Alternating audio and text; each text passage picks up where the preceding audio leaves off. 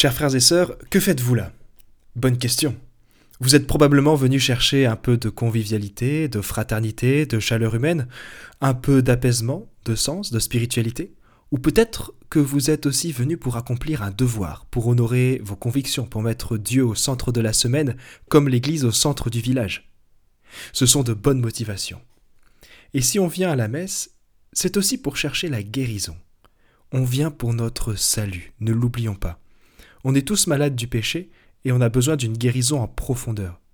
Et ça tombe bien parce que l'évangile de ce dimanche nous rappelle ce sens important de la messe qui nous offre la guérison. Avez-vous fait attention à la rencontre de Jésus avec les lépreux dans l'évangile? Au début, ils implorent ensemble la pitié de Jésus.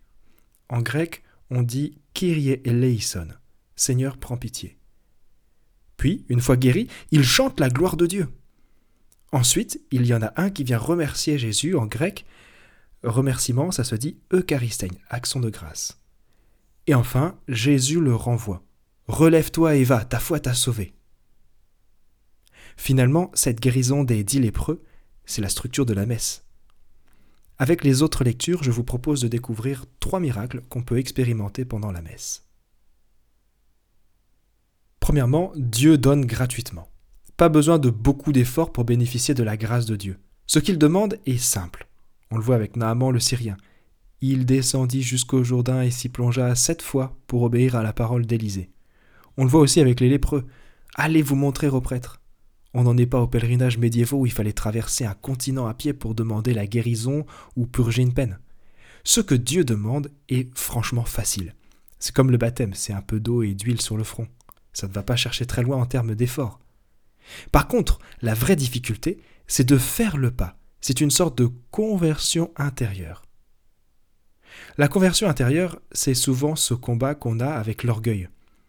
Face à Dieu, on peut se sentir illégitime à recevoir beaucoup pour si peu en échange, ou bien en voulant montrer qu'on est capable de lui donner beaucoup plus. Dans les deux cas, c'est de l'orgueil, c'est du commerce qu'on fait avec Dieu.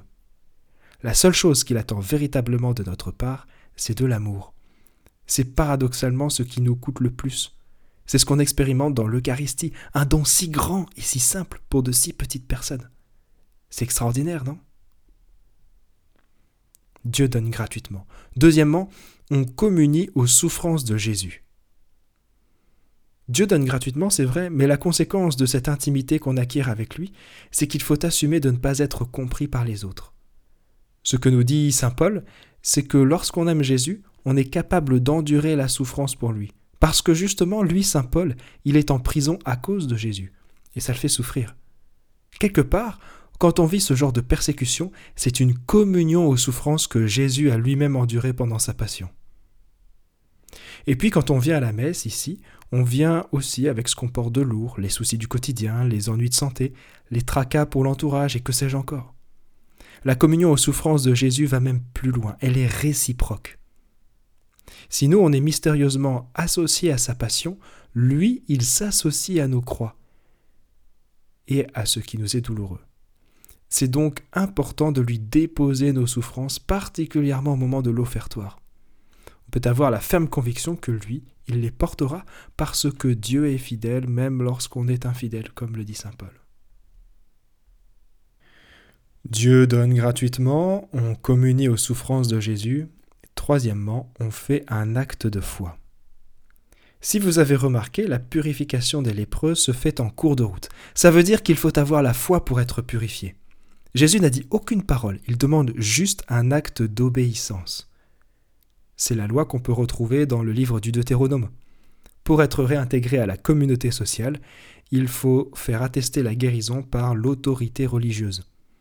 Donc les lépreux ont fait un acte de foi en croyant à la guérison, et ils l'ont fait par obéissance. Ce qui est très fort dans l'Évangile, c'est que le lépreux qui revient sur ses pas reconnaît Jésus comme le grand prêtre. Il ne va pas au temple de Jérusalem, il va directement à Jésus. Ça nous en apprend beaucoup sur l'intention quand on vient à la messe. Quel que soit le prêtre, quels que soient les chants, la manière de célébrer et les voisins à côté de qui on est assis, c'est Jésus qu'on vient chercher dans l'Eucharistie mais aussi dans la communauté réunie, dans la parole de Dieu proclamée, etc. Notre acte de foi, il commence ici et maintenant, tout simplement dans ce qu'on est en train de vivre. Quand on est conscient de ça, on réintègre entièrement le corps du Christ qu'on forme ici ensemble, comme les lépreux réintègrent leur dignité et leur communauté après la guérison.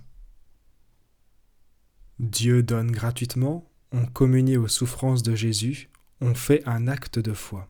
Conclusion. Même si on ne se sent pas vraiment lépreux, on n'est pas là pour rien.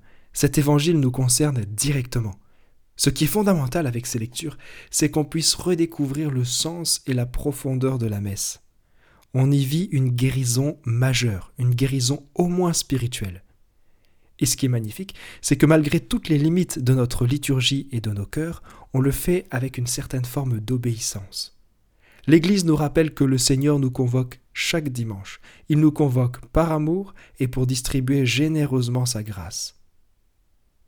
Au final, ce Relève-toi et va, ta foi t'a sauvé, il est pour chacun de nous aujourd'hui. Puissions-nous l'entendre d'une nouvelle manière ce dimanche et puisse-t-il nourrir notre vie spirituelle toute la semaine. Amen.